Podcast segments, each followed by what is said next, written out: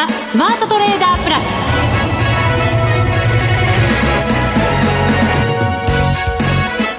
ス。全国のリスナーの皆さんこんにちは。内田まさです。この時間はザ・スマートトレーダープラスをお送りしていきます。えー、今週も新型コロナウイルスの感染防止対策といたしましてスタジオ内の人数減らしてお届けしています。スタジオの中は私一人だけ。福永さんは電話での電話でのご出演となります。福永さん。はい聞こえてます。よろしくお願いします。よろしくお願いします、はい、窓の外見ますと雪がずいぶん降ってきました。あもう雪に変わりました？変わりましたよ。あら私のところはすみません、窓があの後ろにあってですね、はい、見えてないもんですから、あの雪かどうか分からず、結構、今日はね昼間から降ってる地域も多いようですから。そうですね私もあのさっき外に出たらずいぶん空気がまたあの気温が冷えてきたなっていう感じしましたのでぜ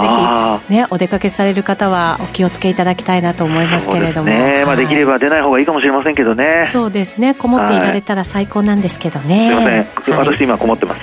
羨ましいです。はい。はい、さて、今日の相場は日経平均116円高で終わりました。先週福永さんにお話伺ってから、はい、月曜日は下げたものの、その他は全部上がってるということですから、チャート的にもなんとかこう視点が変わってきたのかなっていう感じはするんですけどね。そうですね。あの、あのまあ、今、内田さんの話にあったようにですね、あの株価水準そのものは切り上がってきてるんですよね。はい。ですのであのそういう意味では、まあ、25日線も今日上回ってはいってますし、はい、えー、日経平均、あとトピックスは200日線は確かね上回って終えてるんですよ。そうですかですからこれね流れが続くかどうかっていうところで、えー、後ほどちょっといろいろ詳しくお話したいと思いますね。はいわかりました、はい、よろしくお願いいたします。はい、えー、さて番組ではレギュラー出演者への質問を募集しています。番組パーソナリティの福永さん月一ゲストのマネック証券吉田さん岡本さんへの質問もお待ちしています。番組ホームページにあるスマトレ質問箱にお寄せください。それでは番組進めていきましょう。この番組を盛り上げていただくのはリスナーの皆様です。プラスになるトレーダーになるために必要なテクニック心構えなどを今日も身につけましょう。どうぞ最後まで番組にお付き合いください。この番組はマネックス証券の提供でお送りします。スマートトレーダー計画よーいドン。えさて、まずは株式相場から福永さんに分析していただきましょう。改めて日経平均株価27,696円飛び8銭116円21銭高で終わっています。トピックスプラス10.39ポイント1962.61ポイントです。指数をずらーっと見ますと、いずれも高く終わっているという感じですね。そうですね。はい。あとごめんなさい。ちょっとあの、私、ぬか喜びさせてしまいまして。何ですか？え、トピックス？トピックス200日線ごめんなさい。取引時間中上回ってたんですけど、はい。引けにかけてちょっと押し戻されまして。ということわずかに下って感じですか？そうですね。ほんのちょっと下回っちゃってますね。下回って終えてしまいました。ごめんなさい。はい。それがどういう意味があるのかもまた 伺っていかなきゃいけないわけですね。はい。はい。あのですね、まず今日はあの、まあ、イレギュラーな、あの、明日がお休みなので、はい。で、イレギュラーなというのは、あの、まあ、オプションだとか、あの、ミニ先物の S q ですね。ああ、今日なんですもんね。そうなんです、そうなんです。寄り付きが、あの、まあ、今日の S q になってまして、え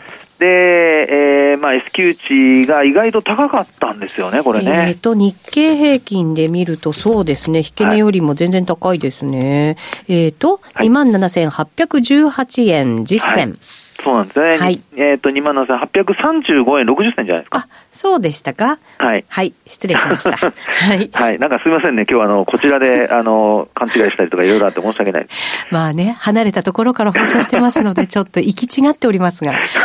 い。すいません。いえいえ、こちらこそです。でですね、はい、あの、まあ、今、あの、話がありましたように、株価的には終値で、ちょっと、やっぱり S q 値を下回って終えてるんですよね。はい。で、取引時間中には一時上回る場面もあったので、うん、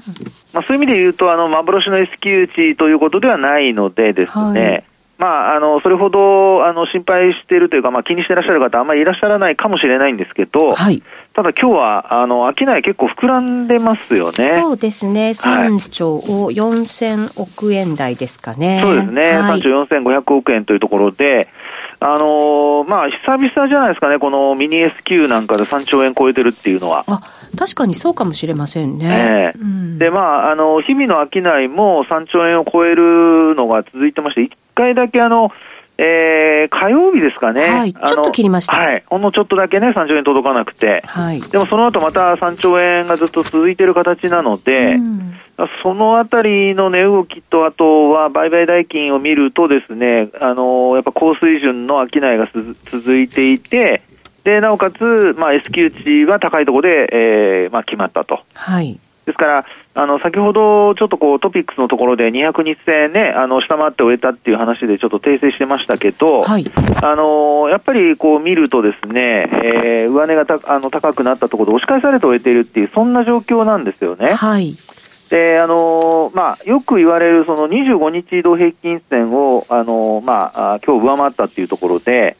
だいぶそのマーケット的にはあの明るさを取り戻しているっていう状況だとは思うんですよね。うん、であのこういう時に戻っている時に注意をして見てほしいのが例えばあの過去安値として下げ止まった水準ですかね、はいまあ、そこに接近してきているってことになっていると思いますので、そのあたりの水準をあの上回って終えることができるかどうかっていうのが、まあ、3連休明けの東京市場のポイントになるんじゃないかなと思うんですよね。はい。はい、日経平均だと、でも、前回下げ止まったところって2万8000円ぐらいですかね。そうですね。あのもうちょっと下にあるのかな？もうちょっと下なんですけど、はい、あの2箇所ありましてですね、はい、終値ベースで見ると、11月、昨年の11月30日、うんうん、2万7821円っていうのが、これ終値なんですよね。はい。あともう一つが、もう本当近いところなんですけど、あのー、昨年の12月の20日のところで2万7937円っていうのがありまして、うんはい、ありますね。はい。やっぱりあの2万8000円手前のところが、まあ、あのー、来週、えー、連休明けのところで取引が始まったあ中でですね、えー、始まる中で、えー、この水準を上回って終えることができるかどうか。2万8000円上回って終えるようですと、もうね、25日線からもだいぶこう上の方に離れていくことになりますから、はい、株価の、まあ、動きとしてはですね、25日線も下向きから今度横ばいに変化するっていうのは期待できるような形になると思いますので。しかもこれ、5日線も下からね、来てますので、そうです、そうです。うまくいけばゴールデンクロスってことになりますもんね。そうですね。うん、あの、まあ、長期線が下向きの時の、あの、ゴールデンクロスっていうのはちょっと騙しが多いということをよく言われるんですけど、はい。あのまあ、いずれにしても2万8000円台に乗せて終えることができれば、まあ、押し返されても今、あの内田さんの話にあったように、5日線がこうサポートになるっていうことが期待されますので、うん、そのあたりのその、まあ、そうですね戻りを試す上でも、やっぱり5日線が25日線をあの上回るっていうのは、これはまあ最低限必要なあのポイントになるのではないかなっていうところでしょうね。そうですね。はい、あとやっぱりこう下げが先導してしかもきつかったマザーズも、はい、なんとなくこう下げ止まってくれたかなっていうこう各銘柄見ててもそんな感じが見えませんか？そうですね。あの今週のその安値が、えー、この11月の下旬のところの安値を下回らなかったっていうのはこれは大きいですよね。なんとなく2番底つけたかなって感じはしますよね。そうですよね。であとはあの5日線も一応、まあ今日の段階では上回って終えてますので、はい、まあ、そのあたりの流れからすると、まだ25日線にはもちろん届いてはないんですけど、今の内田さんの話にあったように、まあ、あのちょっと底打ちの兆しというのが出てきていると。うん、ですから、あの来週また連休明けのところでやっぱり25日線、日経平均だとかトピックスのようにこう上回ってですね、あの維持するようなことになってくれれば、まあ、ちょっとね、あのこれからアメリカの方の株価の動きが、まあ、今晩のあの CPI を受けてどうなるかっていうところ気になるところではあるんですけど、あ、そうですね、今週の一番のやっぱりそこがトピックになりますよね。はい、そうですよね。で、まあ、金利の動向と、それからあとマザーズ市場、やっぱグロース株ということで、あのちょっとこう、まあ、連動しているようなことは言われますから、金利が上昇すると、アメリカの方ですね、はい、まあ、日本もそうなんですけど、金利が上昇すると、グロース株が売られる、まあ、その中でマザーズ指数も売られてるっていうようなことが、よく解説で皆さんも目にされるとは思うんですけど、はい、まあ、そういったあの動きから若干あの回復基調に向かうっていうことがですね、えーまあ、横ばいでもあの続いてくれれば、ちょっと期待が、ね、高まるような流れになるんじゃないかなっていうふうには思いますけどもね。そうですね昨晩のアメリカでもあの2年債なんかは金利上がってましたけれど10年債は落ち着いた動きでそれで結構グロースなんかも物色されたっていう感じはありましたよね。そうですよねであのまあ、グロース株でいうと、やっぱり気になるのは、そのアメリカの方ですと、やっぱりナスダック総合指数がですね、まあ、どれだけこう、まあ、戻せるかっていうところなんだと思うんですけど、はい、あの昨日の状況だけ見ているとですよ、えー、っとナスダック総合、私が見たのは総合の方ですけど、まだ実際こう25日線は上回ったんですけど、あの200日線とかには届いてないんですよね。で一方であのダウの方はもうあの25日線も上回ってで昨日はですね実はあの75日線もあの上回って終えてるんですよ。あの、このダウに限っては崩れたように見せかけて 崩れない、また立ち直るっていうなんかこの強さ感じますよね。そうですね。うん、まあですから本当にあの、まあそうですね、アメリカ株でもやっぱりグロースバリューって言われてるところのダウの方はどちらかというとバリュー株っていうですね、えー、決して PR は低くはないんですけど、はい、あのバリュー株というふうな見立てで考えると、やっぱりバリュー株の方がしっかりしてると。あとあの、東京市場でもトピックスの方がまが、あ、しっかりしていてですね、えー、200日移動平均線を、まあ今日の取引時間中、上回る場面があったというところになりますから、はい、これであの休み明け、トピックスが200日線上回って終えるなんてことになってくると、まあ、がぜね、あのマーケットの流れとしてはですよ、まだ買い戻しが続くっていう、そういう期待がこう高まるのではないかなとは思いますけどもね。そうですね。ナスダックのチャート見てると、でもこの1万4500あたりしっかり抜けてくると、またちょっと変わりそうですけどね。そうですね。あの、ナスダック総合は、やっぱりあの気になるところは、その、移動平均線の傾きがちょっとですね、あの、深く落ち込んだ分、はあ、急すぎた。そうそう。あの、他の指数よりもちょっと急なんですよね。うん、で、ですので、あの、早くこう回復しないと、あの、傾きがこうね、えー、もっとこう急になってしまうっていう、あとはその、下向きのまま継続してしまうっていうことになりかねないので、はい、まあ、できれば、あの、来週前半にはですね、最低でもその200日移動平均線上回復したいんですよね。なるほど。チャート的にはですけれども、はい、えー、そんなあの希望的観測を言っても、そのままそうなるとは限らないので。ちなみに200日線、今どのあたりなんですか ?200 日線の値はですね、はい、えっ、と、今ちょっと見ますけども、はい、あのー、これがですね、結構ね、えー、結構上なんですよ。結構上なんですね。あのですね、えー、言いますよ。1万4737ポイントですね。ああ、なるほど。あと300ポイントはないけど、250ぐらいは上がらないとダメだぞって感じですね。そうですね。はい。まあ、1日でね、あの、大きく上げるときには、あの、もう一気にこう超えちゃうってことはあるとは思うんですけど。そうですよ。だって昨晩だって295ポイント上がってるんですから。そうです、そうです。うん。なので、えー、勢いよく上昇できるかどうかっていうところなんですが、はい、まあ、さっきほら日経平均でですね、あの過去に遡って戻りのその、えーまあ、壁になりそうな過去の安値っていうのをお話したじゃないですか。はい、でその安値水準っていうのが実はあの10月12日のところでですね、はい、あごめんなさい1万4465ポイントっていうのがあるんですよ。はい、ですからその値をお、まああえっと昨日は上回ってますので昨日そうですね回復してますね。はいですので、まあ、そのまま上回ったまま、これやっぱり維持していかないといけないということにはなりますかね。まあ、この金利が上昇するっていうちょっとこう前じゃないですか、はい、こういう時ってやっぱり常にこうグロースからバリューの流れがある中での、このナスダックが勢いを持ってそこまで回復してこれるかどうかってことですよね、ね福永さんが言う勢いを持って。そうそう、できればあのもう一気に回復してほしいとこなんですよ。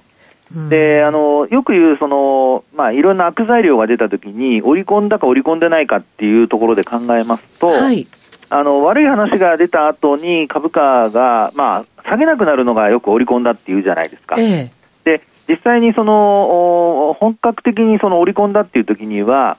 えー、株価的にはですねその戻りの幅も大きくなるっていうのが、やっぱり過去の経験則なんですよね。戻りの幅。幅。はい、値幅が大きくなると。なので、まあ、最近のあの、そうですね、ナスダック市場の動きからすると、アメリカの長期金利が若干上昇してもですね株価が上がるとかっていう傾向がこう見られますよね。そうすると、織り込んだ、はい、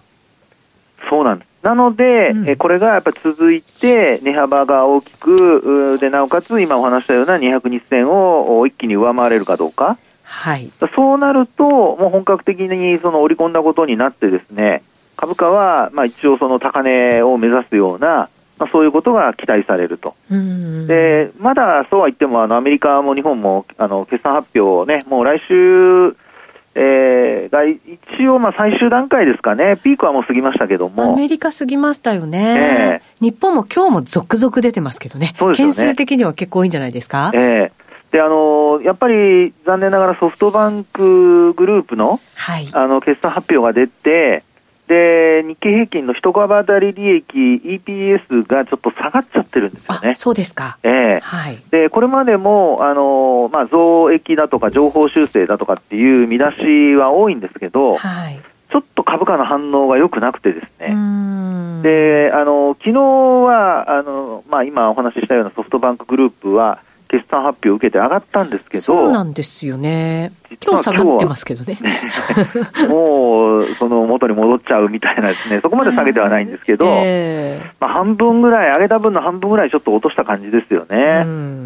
なのでですね、ちょっとやっぱり、あのー、まあ、一時的に買われても、今お話したように、こう、続くかどうか。はい。で、なおかつ、値幅が、やっぱり、あの、戻りの値幅が大きくなるかどうかっていうところが、本格的な戻しにつながるかどうかの一つのあの判断材料になりますので、うんそのあたりをですね、やっぱり皆さんも、あの、まあ、個別株でも同じような見方でいいと思いますから、えー、決算発表を受けて、えー、まあ、今日決算出た企業ですと、来週月曜日以降ですよね。はい。まあ、どんな動きになるのかっていうところを、しっかり確認をして、で、えー、売買判断に役立てると。まあ、いうふうにしていただくといいんじゃないかなと思いますけどね。そうですね。ただまあ、決算発表始まった当初の時は、はい、やっぱりなんかいい決算発表しても売られるなんていう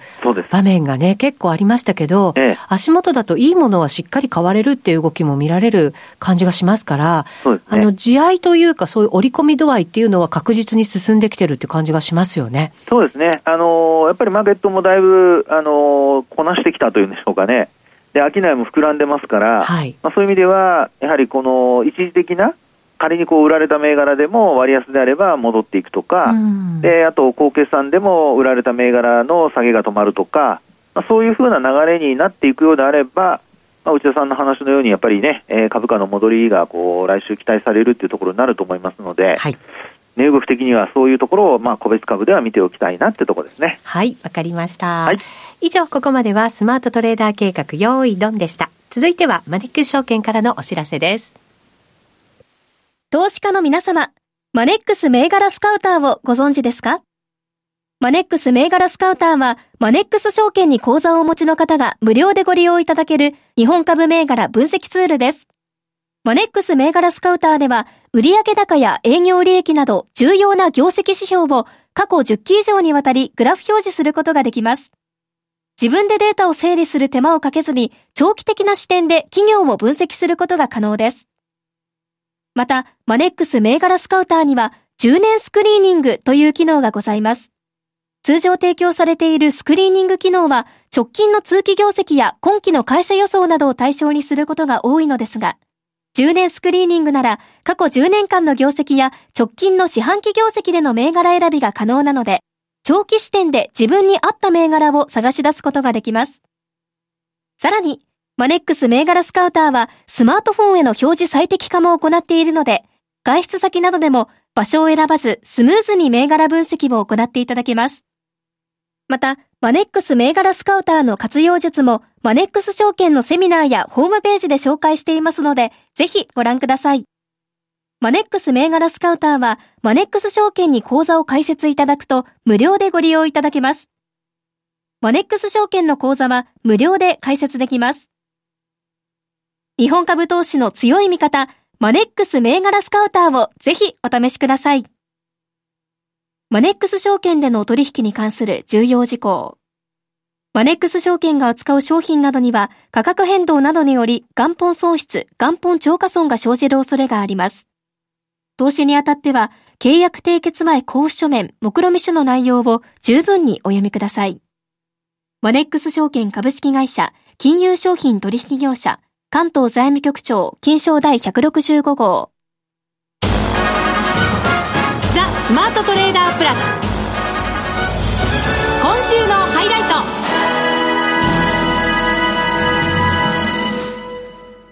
それではここからは為替の分析をしていただきましょう。現在ドル円が115円64銭65銭あたりでの取引ということになっています。福永さん、この115円台というのは結構重い重いと言われている水準ですけれども、はい、それでも地利高な感じですかね？そうですね、えー、でも本当、地利高ですよね。そそのまんまですね。ねあの115円乗せてからですね、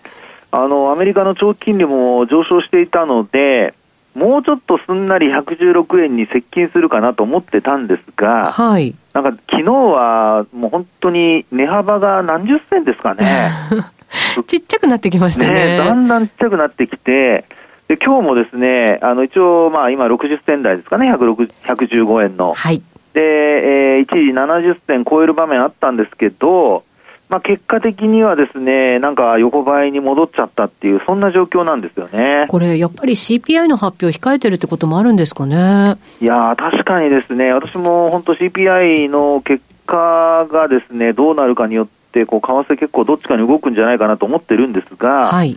まあ、投資家の皆さんもそこをやっぱりターゲットにして考えているとするとですよ、今からポジションを持つのはちょっと控えようかなっていう、そんな感じでしょうかね。そうかもしれませんね。ね大きく動くなら出てからでもね、間に合いますしね。そうです、そうです。えー、まあね、あの、出てからだとスプレッドが広がっちゃうことがあるので、はい、まあ、そこはね、あの、短期でトレードする人は気をつけた方がいいと思いますけど、うんただ、ここでですね、ちょっと気になることがありまして。何ですか？いや、あの、結果というか予想ではほら、あの、前回上回る大幅な、やっぱり、えー、まあ上昇でですね、インフレ傾向がさらにこうね、えー、より強調されるような結果になるんじゃないかっていう、そういう見立ての方が多くないですかね、今ね。多いですよね。ね。ええ。で、そうした中で、その、まあ、我々の感覚として、そのドルの上値重たいなっていうところあるじゃないですか。はい。で、それがですね、実際にあの、テクニカル指標でも、まあ、たまにお話しするあの、モメンタムというのがありまして、上昇とか下落の勢いを教えてくれる指標なんですけど、これ見るとですね、実はあの、まあ、価格の水準そのものは少しずつ上がってるんですけど、モメンタムが低下してまして、で今ね、ゼロライン近辺なんですよ。はい。で、ゼロっていうのが、あの、上昇と下落の勢いの判断の分かれ目なんですけど、ゼロラインよりも上なので、一応まあ、上昇の勢いの方が強いということは言えるんですが、まあ、ただ下向きなのでですね、これもし今晩のその CPI が予想に届かないなんてことになってくると、ひょっとしたら、またまたちょっと円高方向へ触れちゃうんじゃないかというですね、うそういうちょっと心配になるような、そのモメンタムの弱さなんですよ。そうですか。はい。うん、でね、過去、あの、直近で見ても、ゼロを下回ったっていうのは2月に入ってからまだ一度もなくて。あ、そうなんですね。はい。まあ、営業日数はね、少ないんですけど、うん、あの、ゼロラインを下回ったっていうことは一度もないもんですから、ですから114円の前半まで行く場面ありましたけど、その後またね、盛り返したじゃないですか。はい。なので、まあ、今回そのゼロラインを下回るようなことになってくると、まあ、どのあたりまでこのドルがね、あの、売られる展開になるのか。まあ、前もあの、時給がちょっと影響するかもって話をしたことがあったかと思うんですけど、はい。まあ、ドルに関してもやっぱり、あの、CPI が強いという予想がやっぱりあってですね、ある程度ポジション、買いのポジション組んでる人たちがいたとすると、ちょっと、まあ、下方向へ逆のね、動きが出てくるかもっていうところで、はい。あの、モメンタムの弱さっていうのは注意しておいた方がいいのかなとは思うんですけどね。あの、先週の ECB で、はい。ユーロの動きも変わったじゃないですか。はい。そういうのもやっぱり多少なりとも影響してますかね？そうですね、これあの、ユーロがですね、もういきなりこう120円台の後半から130円超えてきたじゃないですか。はい。あの、円でですけどね、対円で。はい、で、これあの、同じくユーロドルに関して見ても、やっぱりユーロの強さっていうのがやっぱ際立っていて、うん、で、まあ、ただその後はほぼ横ばい状態なんですよね。そうですね。ちょっと上値重い感じにはなってますけど。そうですよね。ええ、ですから、ユーロドルで見た場合でも、あの、ちょっと逆にこう、ドルが弱含んでるっていう形になってますから、ここでもですね、あのまあ、今度、あの、モメンタムで見ると、逆にあの、ユーロから見たモメンタムっていうのは、上昇傾向なんですよ。ですから、内田さんの話にあったように、やっぱりあの、為替をこう見たときにですね、クロス取引で、えー、いろいろこうね、通貨ペアを見ると、にあの日本円で見た場合にもドルがあの勢いがなくて、はい、でユーロドルで見た場合にもあのドルの勢いがなくて逆にユーロの勢いが強くてでもう一つポンドドルとかで見てもですね、うん、まあ、先週あの金融政策でいうとイギリスも利上げをねしましたね。はいしましたもんね、はい、まあ、それであのポンドドルで見ても、まあ、今あの直近は横ばいなんですけどやっぱりポンドのモメンタムっていうのは上昇してるんですよ。なのでですね、ちょっとですね、あの、事前の予想で強気の予想が多いだけに、えー、CPI の結果と反応がちょっと気になるかなっていうところでポジションを持ってる人は注意した方がいいかなっていう気がしますけどね。そうですね。CPI 控えてというのもあるのかもしれませんけれども、はい、その為替を見る上でのその中心がちょっと変わってきてるかなっていう感じがありますね、主役が。そうですね。ですから、今、お話した3つの通貨ペア、まあ、円はちょっと除いて、ドル円と、あ、ごめんなさい、あの、ドル、ユーロドルと、それからポンドドルで見ると、まあ、やっぱりあの、ユーロがその中で一番強いんですよね。はい。で、ユーロはやっぱり、その最初、えー、まだそこまであの引き締めはしないだろうって見られていたところが、年内の利上げもね、ひょっとしたらっていうような見立てに変わって、はい、で、あの、急進したっていう流れが続いているようですので、えー、ユーロドルの動きから、あまあ、ドル円、それから、えー、まあ、ポンド円っていうところにも波及してくる可能性ありますので、まあ、今日の動きっていうのはドル円っていうかドルを中心にというよりもユーロドルを中心にちょっと見た方が面白いかもしれないですけどね。そうですね。えー、あの ECB のスタンスが意外感があったっていうことと、うん、そのドルの方の金利を上げていくっていうことに対しての織り込み度合いっていうのが、為替からもこれ見受けられるのかもしれないですね。そうですね。うん、まあ、ですからやっぱり直近で、えー、っと、そうですね、価格で言うとですよ、あのここはですね、えー、っと1月28日の高値は今日さっきお話したように115円の70銭台つけましたから一旦抜いてるんですよね。はい、であと次の節になるのが116円台でで、えっと、1月の4日につけた、えー、116円35銭。これ結構勢いあった時ですよね。そうですね。で、この時、結果的にですね、ここが高値になって、まあ、押し返されたような形にはなってるんですけど、はい、まあ、今回、えー、モメンタムそのものが低くて、そのピークアウトっていう感じではないので、うん、あのまあ、逆に今度強ければもちろん、ね、上方向へ行く可能性ありますから、まあ、そういったところでも今お話したような1月4日の高値が、まあ、当面のその、まあ、高値目処っていうんでしょうかね、まあ、そういうことになるのかなっていうところで、えー、売買タイミングとそれからあと高値安値の目処をしっかり皆さんあの頭に入れて取引をしていただきたいなと思いますね、はい、この116円台の高値抜けていくとまた全然変わりますね。そうですね。景色がまた変わってねもう次の節というところになるかと思います、はい、そうですね。120円台もというところにね入ってくるさん気が早いな。え？そうですか？もう先先見ておかないとねやっぱりね。はい、はい、えー、さてさてえー、今日もあっという間にお時間が近づいてきました、えー、ここまでのお相手は福永博之と内田まさみでお送りしました。それでは皆さんまた来週。この番組はマネックス証券の提供でお送りしました